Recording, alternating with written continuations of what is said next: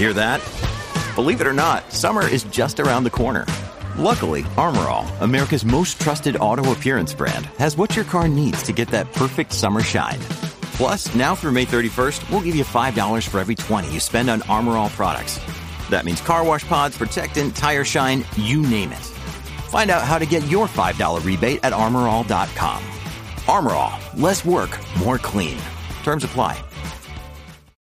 When you need mealtime inspiration, it's worth shopping Kroger, where you'll find over 30,000 mouth-watering choices that excite your inner foodie. And no matter what tasty choice you make, you'll enjoy our everyday low prices, plus extra ways to save, like digital coupons worth over $600 each week. You can also save up to $1 off per gallon at the pump with fuel points. More savings and more inspiring flavors make shopping Kroger worth it every time. Kroger, fresh for everyone. Fuel restrictions apply. Buenos días, tardes, noches, aquí de nuevo CJ Navas y hoy os traigo este martes eh, el nuevo episodio de Universo Marvel, el podcast de fuera de series que estamos haciendo todos los fines de semana. De hecho, lo estamos cumpliendo rejatable el publicarlo el sábado a mediodía después de la emisión de cada episodio de La Bruja Escarlata de Visión. Os puse ya el primero en hace un par de semanas, pero yo creo que después de este cuarto episodio, aquellos que lo hayáis visto, vale muchísimo la pena que escuchéis las reflexiones de Antonio Rivera, de eh, Raquel Pérez y de María Joarias si todavía no os habéis suscrito a Universo Marvel. Aprovecho también para deciros que estamos más allá de fuera de series publicando un montón de programas adicionales. Tenemos también Coyote, el podcast oficial sobre la serie de Michael Chiklis que podéis seguir en XN. Todos los lunes tiene un episodio nuevo y podéis ver los anteriores en XN Now. Tenéis ya subido cuando me estéis escuchando esto el análisis del segundo episodio que hacemos entre Alberto Non García, Lorena Gil y un servidor. Y también para todos los fans de Luimelia, el podcast de Luimelia que estamos publicando los jueves por la tarde a las 6 de la tarde. Ahí sobre todo un poquito en YouTube, el que hacemos el comentario en directo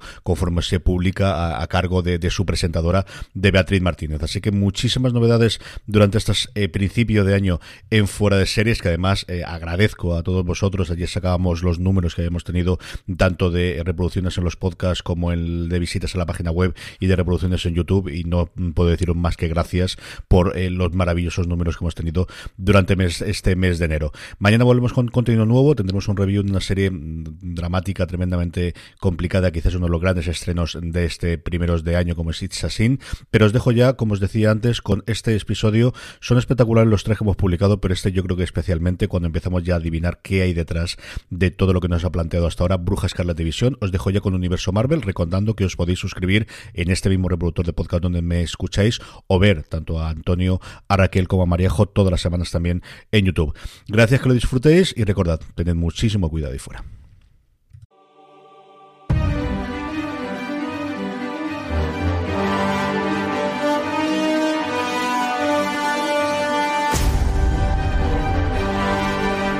Hola y bienvenidos a Universo Marvel, el podcast de fuera de series para todos los seriéfilos relacionado con Marvel, con la Casa de las Ideas.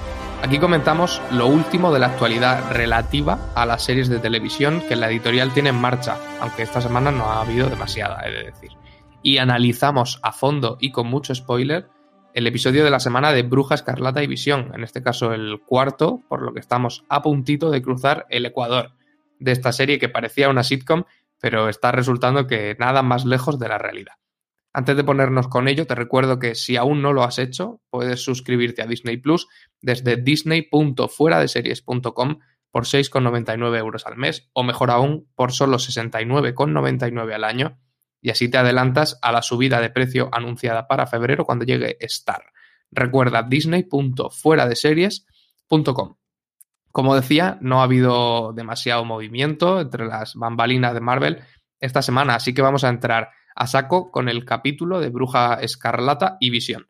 Para ello tengo conmigo, como siempre, a Maríajo Arias y Raquel Pérez. Maríajo, ¿cómo estás? Hola, buenos días. Pues aquí deseando hablar, hablar y hablar. Raquel, ¿qué tal? Bien, lo mismo. Vengo aquí que me quema el capítulo en las manos. Nos quema a todos, yo creo. Ya hemos visto el, episodio número 4 de Bruja Escarlata y Visión, como decía, y vamos a ir directos a por él. Así que aviso que a partir de aquí, claro, tendremos spoilers de la serie. Recapitulo muy rápidamente. En este episodio hemos cortado la racha de visitas a las sitcoms más emblemáticas de, de cada década desde los años 50, como veníamos haciendo, pero no, aún no hemos visto ni, ni los calentadores ni el fosforito chándal que indicarían que, que, estamos en la década de los 80. En cambio, este episodio ha decidido seguir a Mónica Rambo, a esa gente que ahora sí ya sabemos que trabaja a sueldo de, de la agencia SWORD y que estaba infiltrada dentro de ese mundo propio de, de Wanda, de Bruja Escarlata, bajo el alias de Geraldine. Hemos descubierto también que con la ayuda del agente del FBI, Jimmy Woo, que a muchos lectores de, de cómic les sonará, eh, Mónica Rambeau consiguió entrar en Westview, ese pueblo en el que están Bruja Escarlata y Visión, y que desde fuera al menos todo el mundo parecía haber, haber olvidado. Una vez Mónica desaparece dentro de la, de la burbuja, el agente Wu y una vieja conocida, sobre la que también comentaremos algo ahora, lideran un aparato de investigación que se monta alrededor de esa burbuja de Wanda para descubrir de una vez por todas qué pasa en Westview. Antes de nada, yo creo que lo, primero, lo obligatorio que hay que comentar es que hemos asistido por primera vez y de una forma muy dramática al regreso de aquellos que desaparecieron con el chasquido de, de Thanos. Maríajo, ¿tú qué sentiste viendo esto? Pues mira, yo, eh, como soy muy fan de The eh, me, pasa, me pasó viendo este capítulo como me pasó con Endgame, que me retrotraía todo el rato a, la partida de, de y es para bien. Y luego lo, que me pasó. Al principio me dejó un poco descolocada porque como no me lo esperaba, yo me esperaba mis títulos de crédito de los 80, lo que tú dices, los calentadores, hay un poco de alegría, de colorido. Claro, de repente veo es, eso, ese pixelado, eso es polvo que se va juntando y se convierte en Mónica y me quedé como un poco, me chocó un poco, me, costó situarme. Y luego ya rápido mi mente, que va como a 100 por hora, eh, me vino a la mente esa, esa desaparición de Peter Parker que yo todavía no la supero y ese Tony Stark. Entonces me removió mucho, mucho por dentro, pero me gustó mucho la escena porque creo que nos coloca eh, muy bien en por dónde va a ir la serie y en dónde estaba el personaje de, de Mónica, que no sabíamos muy bien de dónde había, de dónde había salido. Raquel, aquí, ¿a ti qué te pareció? ¿No te recordó un poco a, a los hospitales del coronavirus? Un poquito. A ver, yo admito que al principio me pasó como Mariajo. Me deben una cabecera. ¿vale? claro, es que nos la han escamoteado. La quiero y la necesito. Espero que la, el capítulo que viene nos, nos la den. Y, y es verdad que, que, claro, estás tú aquí en tu pandemia, ¿no? Que estamos todos como muy involucrados en esto y, y ves, ves el hospital frenético con todo el mundo corriendo para de un lado para otro, chocándose entre sí. Me recordó mucho a nuestros médicos, el, el doctor con el que se cruza Mónica, que dice, no tenemos capacidad, no tenemos capacidad, no nos caben. Pues eh, sí, en ese sentido me, me resultó bastante similar. Y por otro lado me ha parecido una escena casi hasta necesaria, ¿no? Porque en Endgame y en la de Spider-Man casi en comparación parecía un paseo por el parque, ¿no? Los compañeros de, de Peter volvían y todo seguía más o menos igual, ¿no? No les veías ningún eh, trauma. Y aquí te pasa a pensarlo y cuánta gente habrá llegado y se habrá encontrado en la calle porque ya en su trabajo han contratado a otra persona y no le van a volver a contratar a él, o ha llegado y su pareja se ha casado con otra u otro, eh, hijos que habrán acabado en en las casas de acogida o en los centros de, acogida, ¿no? Entonces te paras a pensarlo y dices, sí, a ver, yo entiendo a Tony que quiera conservar a su hija, entiendo al Capitán América que quiera pegarse su baile con, con Peggy, pero claro, traerlos años después conlleva mucho dolor, ¿no? Para, para la gente. Ya no solo los que de repente se encuentran con que viene un ser querido que habían dado ya por muerto, sino para los que vuelven y no quiero pensar en los que han vuelto y estaban en medio de un viaje de avión cuando se fueron. Esa caída la realidad ha podido ser dura. Eso me pregunto yo, no sé exactamente cómo, cómo funciona porque tampoco nos han dado demasiados detalles, es más una, una imagen impactante, pero la gente que se fue vuelve exactamente al sitio, al, al lugar exacto donde estaba y si estaban conduciendo un avión y el avión se estrelló, ahora dónde aparecen. Sí, porque lo, eh, por lo que se ven en los hospitales, que es lo que tú dices, que aparecen en donde estaban. De ahí, vamos, Mónica aparece ahí, el señor que aparece que quiere llamar a su mujer, el que se pega el topetazo en la cabeza, todos parece que han aparecido donde desaparecieron. De ahí que no den abasto. No es que de repente lleguen ambulancias con gente y no den abasto, es porque de repente han aparecido de gente que, que no estaban. enfermos que desaparecieron y de repente que aparecen encima del otro enfermo que está en la cama. No sé, es que es una situación muy, muy loca. Claro, una de esas situaciones complicadas es la de la propia Mónica Rambo, que, eh, cuando desapareció estaba esperando una, una operación de su madre que resulta que fue bien, pero en los tres, cuatro o cinco años que, que, han pasado, mientras que Mónica estaba desaparecida, le dio tiempo a volver a empeorar y a morir. Y cuando, cuando regresa a la Tierra, Mónica Rambo se lleva una, una sorpresa un poco desagradable. Ahora sí, una vez mandan a la gente Rambo, recién reincorporada a, la agencia SWORD, a su misión y es absorbida por el mundo de Wanda, llega, llega la, la, caballería, que tenemos a, este personaje, Jimmy Boo, al que se conocerán los lectores de cómics, aunque tampoco es, por lo menos en lo que yo haya leído, es un gran, gran protagonista de, muchas historias.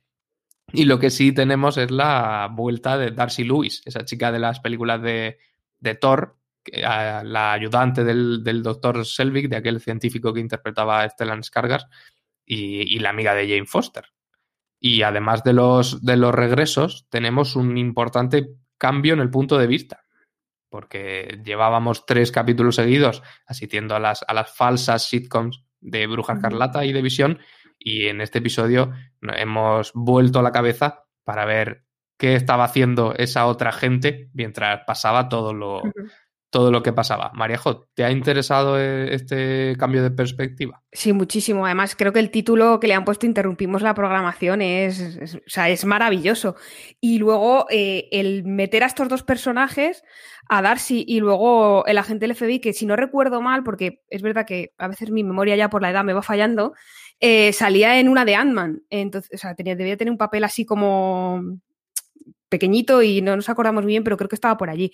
Y yo creo que al final lo que está haciendo es que nos, va nos da muchísimas respuestas, no todas, pero sí nos va explicando esos fallos en Matrix que hemos estado, que hemos estado llamando del helicóptero, la radio, que ya había, había, había algunos conspiranoicos que habían descubierto de a quién pertenecía la voz de la radio y de hecho habían señalado a, a este actor.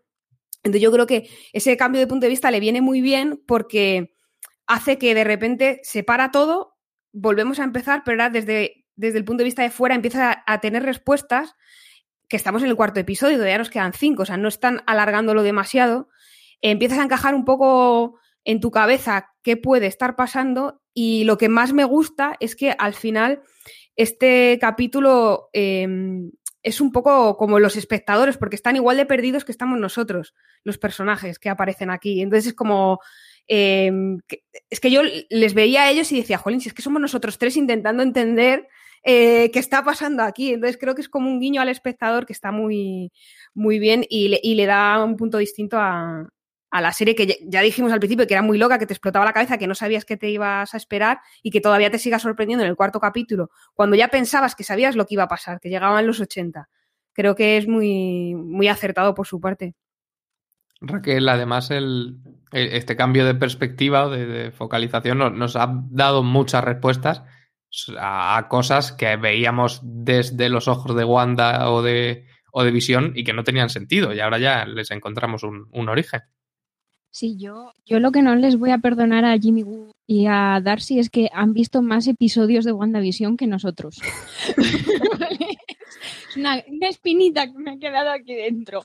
Porque, oye, eh, yo entiendo que ella se implique, que Darcy se implique y esté ahí con la lagrimita y los ¡Oh! porque yo estaba igual, pero ha visto, así a lo tontos han visto más escenas que nosotros. Muy mal, muy mal. Pero pese a esto, yo estaba muy feliz este episodio porque eh, mujeres everywhere. O sea, en el universo cinemático de Marvel, no solo Peggy funda SHIELD, es que Mary funda SWORD, eh, Wanda es una de los Vengadores más poderosos, el otro es Carol Danvers, Mónica Rambert es la gente ideal y Darcy llega y a los cinco minutos y sin café, cuidado, les ha solucionado el percal. Lo del café, pobrecita, que alguien le lleve un café a esa chica. tampoco cuesta tanto. Un montón de militares que estaban mano sobre mano, bien le pueden llevar un café. son capaces de llevarle una tele antigua y no son capaces de llevarle un café. O sea, es que estamos en una realidad alternativa en la que no hay café o que, a ver, eh, aquí alguien tiene que responder. Puede ser esto.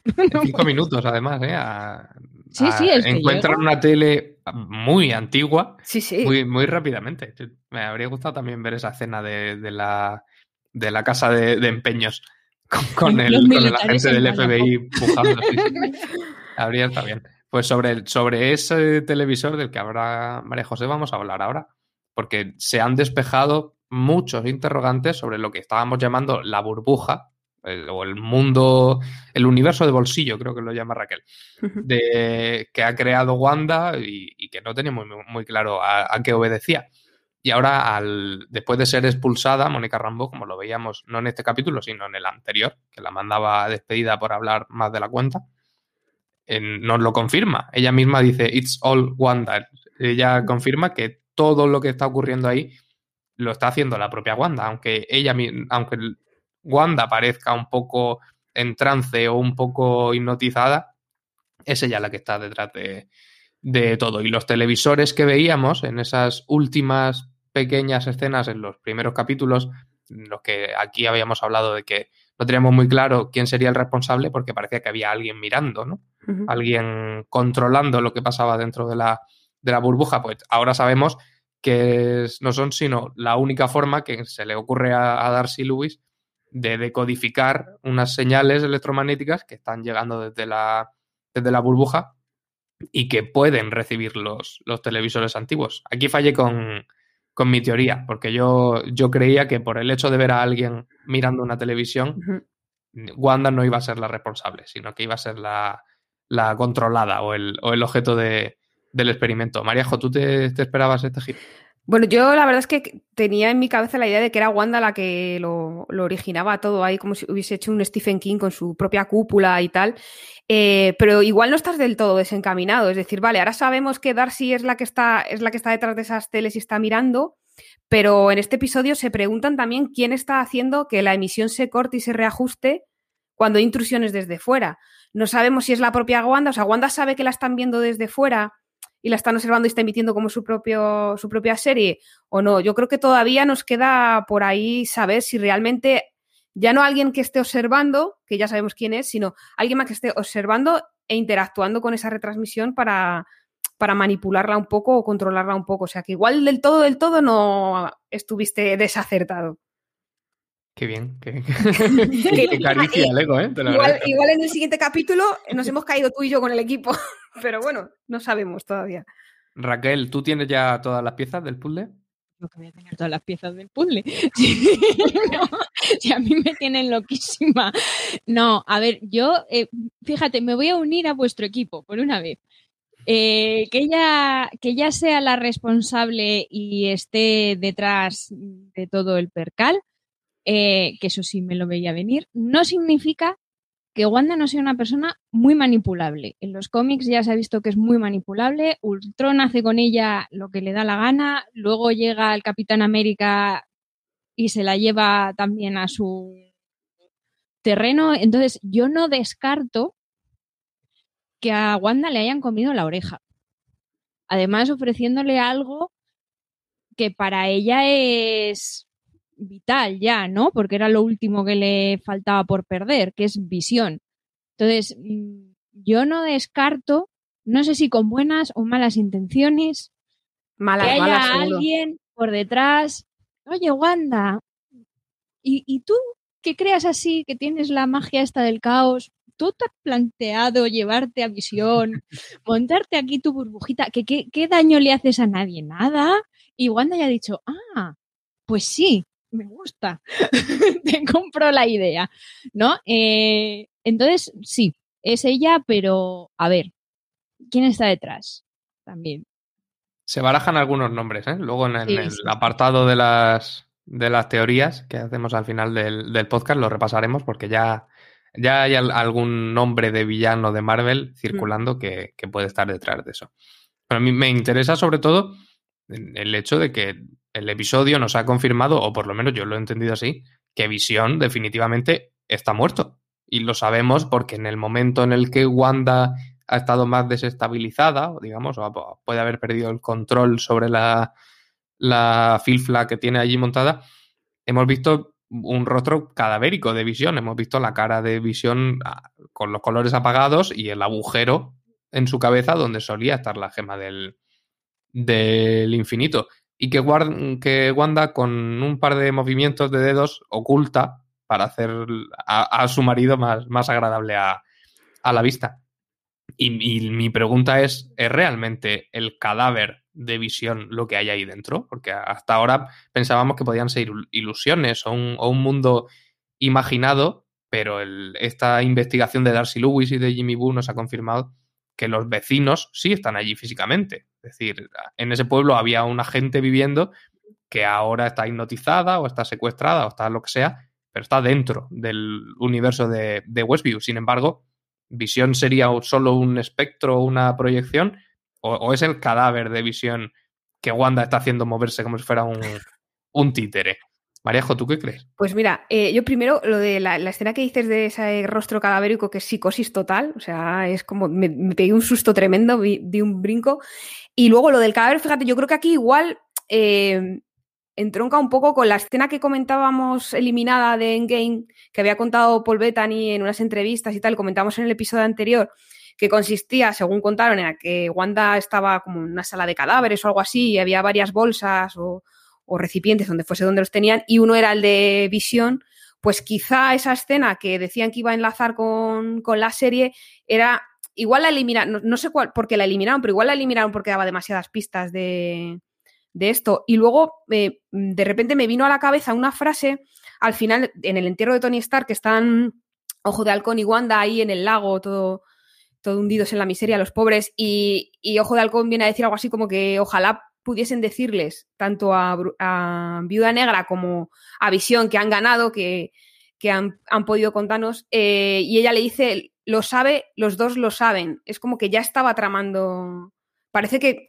ahí había algo más, que, que igual ya estaba tramando lo que iba a venir después. Entonces yo creo que ahí conecta bastante bien y que a lo mejor esa es la explicación de por qué quitaron la escena, porque igual nos estaban desvelando que se llevaba el cadáver o algo. Entonces, yo creo que tiene, que tiene sentido que el cadáver estuviese, estuviese ahí, yo que sé, no sé dónde, lo tendrá en la nevera o en algún lado, pero que lo tenga escondido en, algún lado del armario.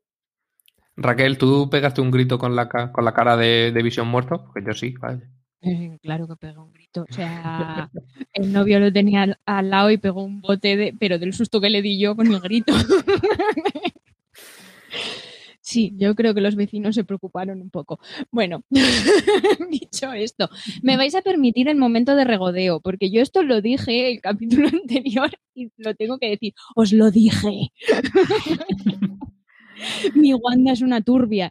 Entonces, eh, yo estoy de acuerdo con Mariajo con lo de la escena que igual desapareció por, por causas narrativas, vamos a decirlo así es verdad que espero con todo mi corazón y toda mi alma, así muy fuerte, ¿vale? Que, no sea el cadáver de verdad y que sea una ilusión y que ella con el trauma haya tenido un flashback en plan flashback de guerra, ¿vale? Eh, porque la idea de Wanda jugando a las casitas con un cadáver a los Marvel Zombies es un poco ¿cómo decirlo? Inquietante, por decirlo finamente. Sí, voy a decirlo finamente, sí, inquietante, vamos a dejarlo ahí. Es que, ojo, la escena, o sea, que en el segundo capítulo se acuestan, que, se está acostando con un cadáver. O sea, ¿Tienes, la mirada sucia. Yo no había llegado tanto. Bueno, es que pasa mucho tiempo en Tumblr, entonces eh, tiene estas, estas consecuencias, pero, pero en realidad es eso, está jugando a las casitas con el marido muerto. Esto, psicólogo mínimo. Pero mínimo, sí. Mínimo. Una pausa y volvemos. From sponsoring cultural events to partnering on community projects, creating youth programs to supporting first responders, at MidAmerican Energy, caring about our community goes beyond keeping the lights on. It's about being obsessively relentlessly at your service. Learn more at midamericanenergy.com slash social. Woodhouse Nissan offers a variety of SUVs and crossovers to fit your lifestyle. Whether you're looking for an SUV with high towing capability or a crossover with all wheel drive, you can expect a variety of safety features, plenty of seating, ample cargo space, and innovative design to tackle virtually any adventure. Explore the Nissan lineup of SUVs and crossovers featuring Rogue, Rogue Sport, Kicks, Murano, Pathfinder, and Armada. Visit one of our two Nissan locations or shop online at woodhouse.com.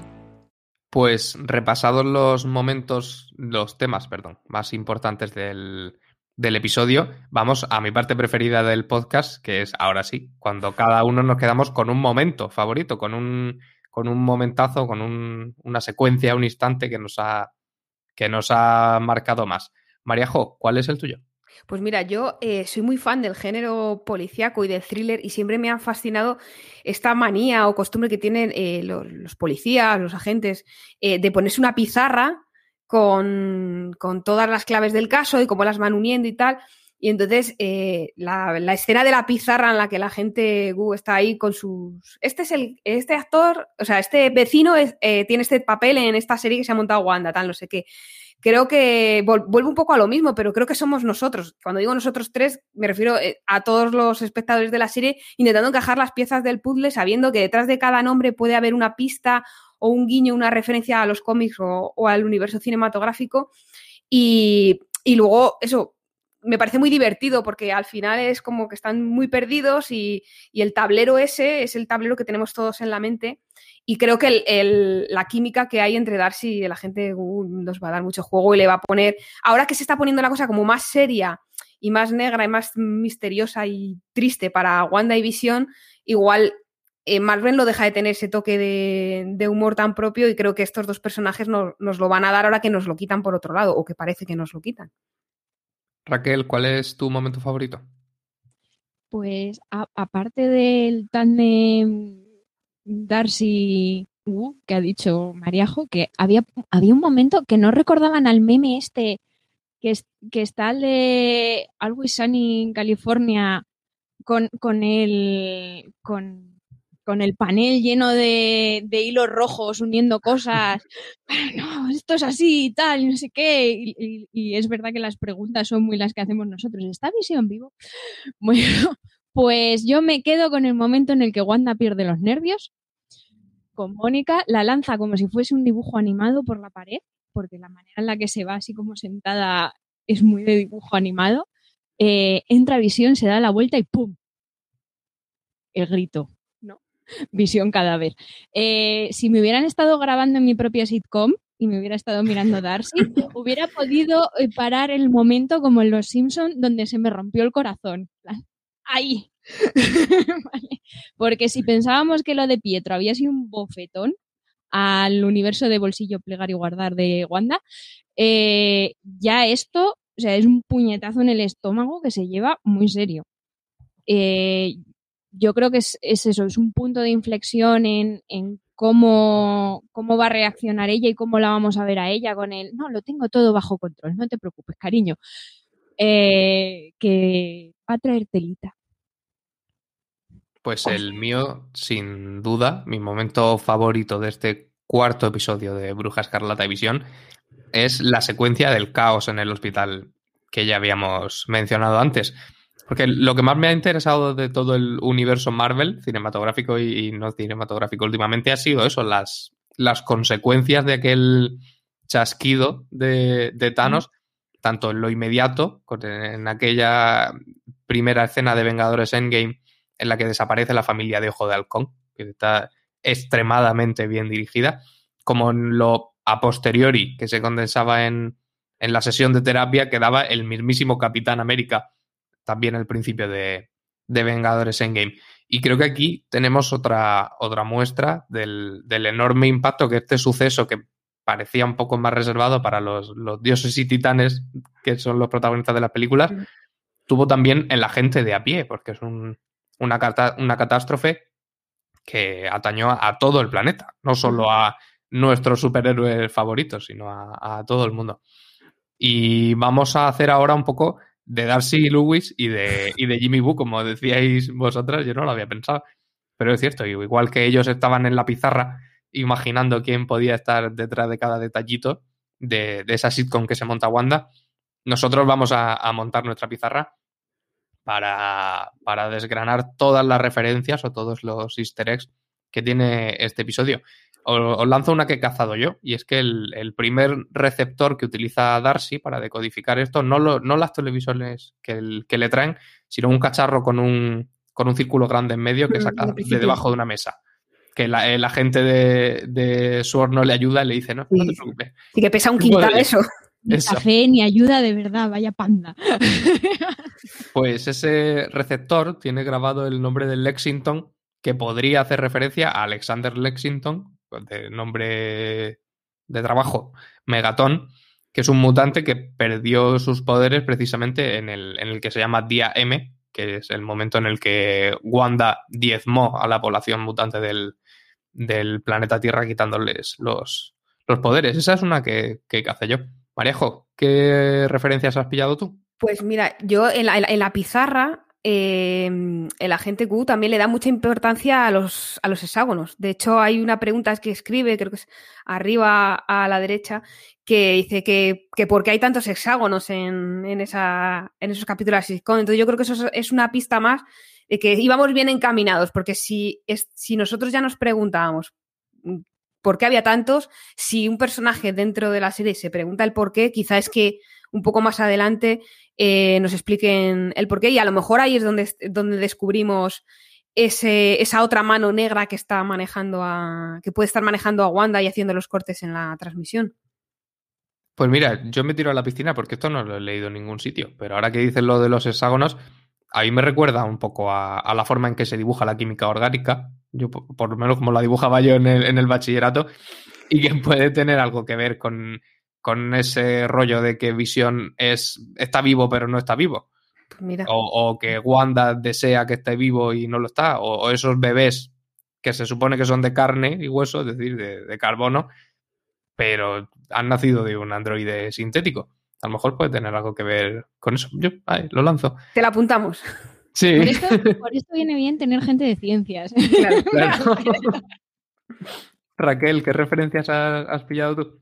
Bueno, aparte de. Bueno, esto es igual un poco obsesión de fan, ¿vale? Yo aviso, yo soy muy del Capitán América. Entonces, eh, yo he visto los colores del Capitán América, que no sé si es por americanismo propio de Marvel, ¿vale? Que puede ser, pero como el, helicóptero, el dron, que luego se convierte en muñequito, eh, tiene los colores de Iron Man, oye, también el subconsciente de Wanda puede estar relacionando estas cosas con elementos que ya conoce. Entonces, el primero Iron Man, el segundo Capitán América igual luego convierte alguna otra cosa así en moradito y es ojo de halcón, no sé, igual se está haciendo su propio equipo de juguetitos de los Avengers. Esto es paranoia mía. Eh, pero este sí, esta sí que viene ahora, esta sí es de verdad de la buena, ¿vale? Cuando eh, Mónica regresa al trabajo eh, y va a entrar en el ascensor, que no le funciona la tarjetita y se encuentra con un señor muy amable en la puerta que no la deja entrar y estas cosas. Cuando ya consigue entrar en el ascensor, se fija en la foto de su madre que está ahí convenientemente puesta, porque no había pared blanca para ponerla, estaba ahí, justo al lado del este, y se, eh, se lee que pone Mary Fotón Rambo. Fotón es un, superhéroe de los que está bastante tiempo en Los Vengadores, que era Mónica en los cómics, no su madre. Entonces, eh, entre todos los poderes que tenía, manejaba los rayos gamma, los rayos X, la electricidad, la infrarroja, las microondas y las ondas de radio y televisión. que oye, dado por dónde va el tema, también viene como muy a mano, ¿no?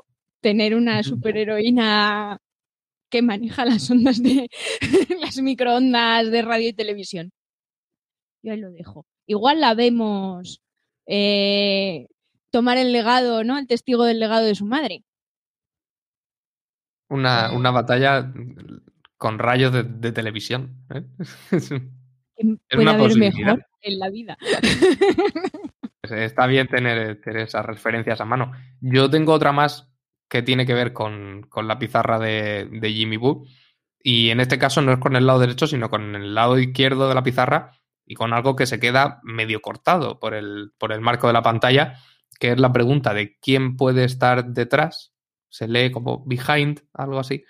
Y, y eh, Jimmy ha, ha, escrito los Skrulls, entre interrogaciones, que es algo curioso porque en, en los cómics sí que eran villanos o por lo menos bastante puñeteros y sin embargo en, en la película de Capitana Marvel nos los habían presentado como un, un realmente un, un, pueblo atormentado y, y, perseguido y que en realidad estaban de parte de los, de los humanos e incluso tenían un, un sketch muy gracioso con, con Nick Furia que se había ido de vacaciones y los había dejado ahí. Otra referencia más es que entre las voces que oye en su cabeza Mónica al regresar se escucha a alguien decir eh, Lieutenant Trouble, que sería como teniente problemas, que es el apodo que le puso a la Capitana Marvel cuando ella era una niña y apareció en, en su película. Pues con eso haríamos una recapitulación bastante extensa de, todas las referencias que nos ha dejado este, este episodio. Y vamos con las nuestras apuestas para el futuro, las teorías que ya hemos ido avanzando, las, las que hicimos en otros episodios y que, y que puede, podemos haber acertado a lo mejor. Yo creo que entre, sí. entre todos hacemos un acierto. Sí, y las, y las que se nos ocurren a partir de aquí. Yo creo recordar que en el, en el episodio anterior aventuré que una vez presentado el, el misterio, eh, que no nos dejarían seguir descubriendo grietas en, en, el mundo de Wanda, sino que nos mandarían a otro lugar para postergar esa, esa revelación. Y yo no quiero fardar, pero así ha sido. No farda, farda. Farda, farda. Aprovecha. Ya que estoy en racha, pues para fastidiarla, yo voy a aprovechar para decir que creo que en el episodio siguiente sí que nos tocan ya los, los años 80. ¿Vosotras qué creéis, Marejo? Sí, yo creo que sí, que ya, que ya toca porque si no rompería demasiado la, narrativa de la serie y ahora que ya nos han dado unas pocas respuestas, creo que lo que van a hacer es plantear más preguntas, más, más desajustes y avanzar un poco más en, en lo que está ocurriendo dentro de, del pueblo. Además es que en el tercer episodio nos dejaron un poco así porque veíamos que los vecinos eran conscientes de que estaban ahí como secuestrados. Eh, como que estaban interpretando un papel y que les tenían ahí atrapados, nadie puede salir del pueblo, estamos aquí. Entonces yo creo que dejarles más tiempo en ese limbo sería perjudicial. Entonces yo creo que ya los 80 van tocando y además, como dice Raquel, nos deben una cabecera ochentera. Raquel, ¿tú crees que tendremos los 80 para el próximo episodio? Yo espero que sí. Yo creo que si tiene algo Marvel es que sabe medir muy bien sus tiempos. Y, creo que es perfectamente consciente de que necesitamos nuestra dosis de hombreras, scrunchies, eh, colores neón y horterez a tope para digerir el capítulo de esta semana.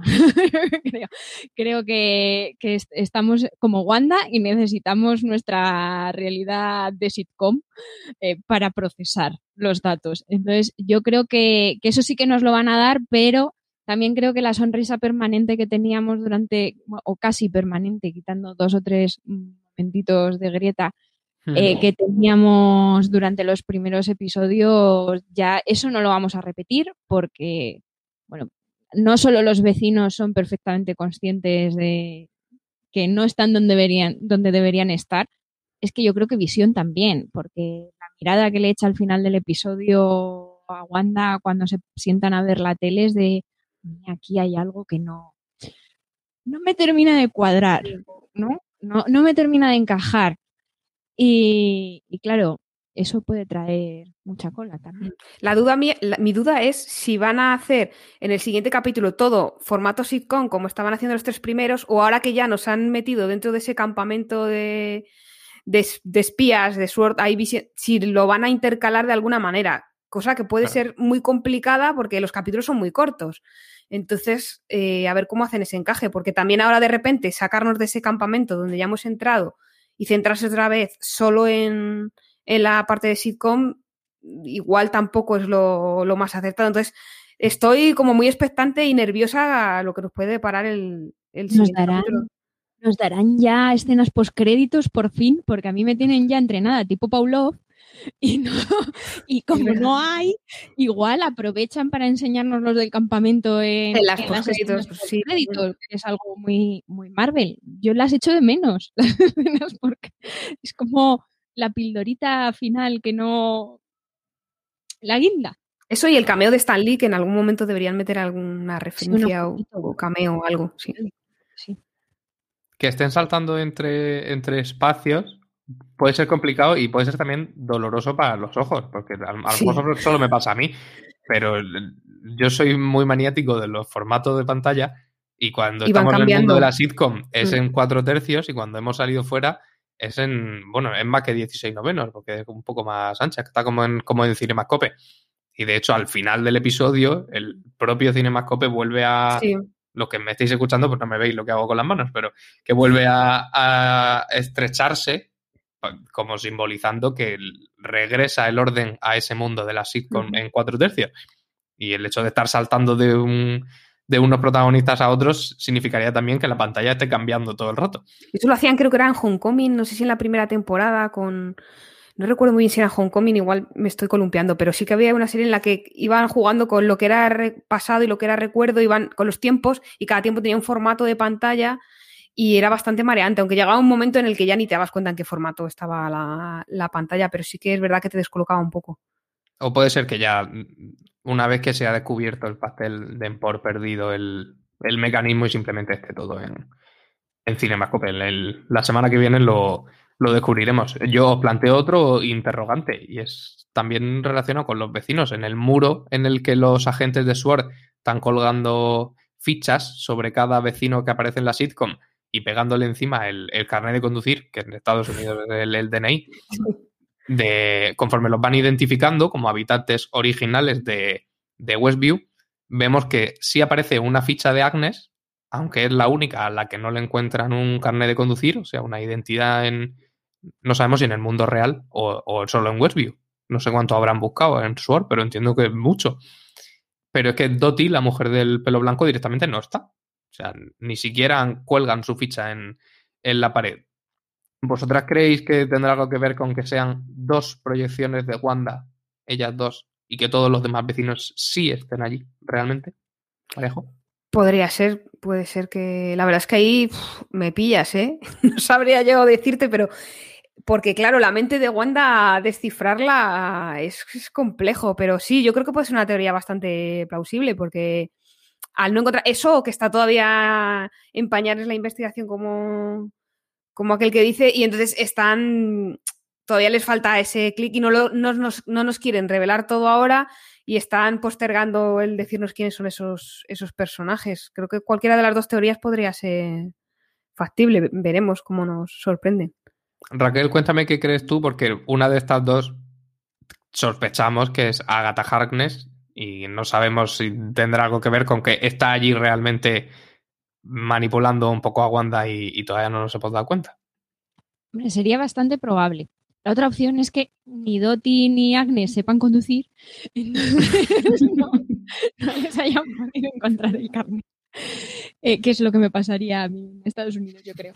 Que mm, eh, yo sí creo que Agnes, cada vez tengo más claro que es, que es Agatha. Lo que no sé es si está allí para, para ayudar a, a Wanda o, o si es parte de esas personas misteriosas que estamos diciendo que pueden estar comiéndole la oreja para. Porque al final es ella la que para al vecino de decirle a Visión la verdad, ¿no? Es, es ella la que está. No, no, cállate. Hmm. Suelto un chiste malo y me voy, ¿no?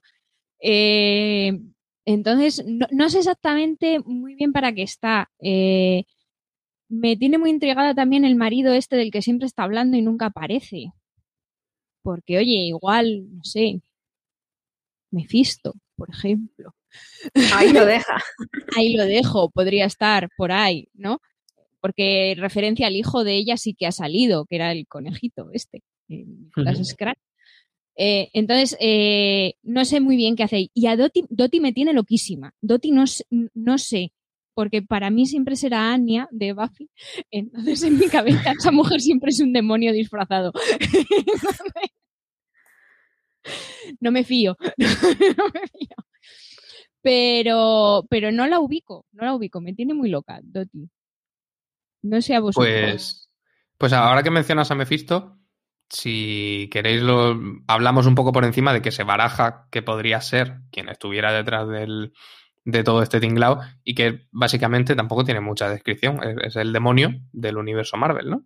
Y es a, lo largo de la historia de los cómics, pues ha atentado a, a muchos superhéroes, que han hecho literalmente pactos con el diablo para conseguir algo a cambio de otro algo.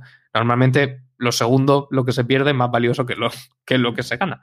Yo, vamos, no lo tengo muy controlado, pero recuerdo sobre todo el de el de Spider-Man, que también era un giro un poco chapucero en aquel momento, en el que él renunciaba a su matrimonio con, con Mary Jane para que el mundo olvidara su identidad secreta que la habían conocido a partir de, del cómic de Civil War cuando él se quita la capucha delante de todo el mundo. Un desastre, que al final no, no salía bien, como probablemente no salga bien nada de lo que, de lo que está ocurriendo aquí en, en Bruja Carlata de Visión. Raquel, no, sí. Inciso rápido. En los cómics, Mephisto sí que está muy relacionado con los hijos de la bruja escarlata, porque al final los hijos están hechos de parte de, de partes del alma de Mephisto. Pero este demonio tiene alma. Bueno, alma, ser. Bueno, los demonios tienen alma, ¿no? Vienen de, son ángeles caídos, se supone. Digo yo que eso, eso, decían en Gaiman. Bueno, pero, pero en, el cómic de, los restos de, de, de Mephisto, de, del ser de Mephisto, de lo que sea que haga Mephisto en su interior, llamémosle alma porque no tenemos otra palabra, forman los hijos de, o energías o lo que sea, forman a los hijos de la bruja escarlata. Pues dejamos a este personaje presentado porque es posible que ya la semana que viene nos toque hablar, hablar mucho más de él, o quizá no. Es un interrogante que se queda abierto, como dejamos abierto también dónde está ese apicultor, que nos han enseñado cómo entra, pero nadie nos ha enseñado cómo sale. Igual tiene una casa ahí abandonada donde van metiendo a todos los que le van sobrando o los extras. Los mete ahí. Oh, necesito un extra para apicultor, necesito un extra para tienda de antigüedades, esa que querías ver tú de comprar una. Pues ahí los va sacando en la recámara. No sé si habéis visto el, capítulo de Sabrina, este eh, que está ambientado en una sitcom también, que se supone que comen y duermen y todo allí. Y entonces va un momento a, donde está durmiendo una de las secundarias y le dice, ¿por qué no está en la cama? Y le dice el otro, no, es que no se ha construido, ¿no? Su, su habitación. Entonces duerme en el salón. Bueno, pues, pues este igual, en un seto me acordé un montón de ti cuando salió la escena. Digo, sí, va a ser su hombre lubricado. Ya vamos a volver a... Totalmente, bueno, por lo menos ya nos han, nos han contado el origen, o por lo menos de, dónde ha salido, mm, seguramente el, el, destino de este pobre hombre pues se quede en, incógnita. Como se está quedando en incógnita bastantes cosas, pero yo creo que, estamos disfrutando mucho hmm. el, el, recorrido de la serie. Y con esto ya llegamos al final de esta nueva entrega del podcast Universo Marvel. Así que os recuerdo a los oyentes que queremos saber qué os está pareciendo Bruja Escarlata y Visión, estos cuatro episodios que hemos visto, que ya casi es la mitad, la semana que viene habremos superado la mitad de la mm. temporada. Y que nos contéis también qué esperáis para, para los próximos, a ver si vuestras teorías coinciden con las nuestras. Os recuerdo que podéis dejarnos vuestros mensajes en redes sociales, siempre con el usuario arroba fuera de series y con el hashtag Universo Marvel almohadilla, Universo Marvel, claro. Y en las cajas de comentarios de cualquier reproductor de podcast o de YouTube y Facebook Watch, donde también nos estaréis viendo en vídeo, o por correo electrónico a la dirección universomarvel arroba fuera de series.com. Y nosotros lo comentaremos aquí la semana que viene. Mariajo, muchas gracias por estar aquí. A vosotros, un placer. Raquel, muchas gracias. Nada, a vosotros.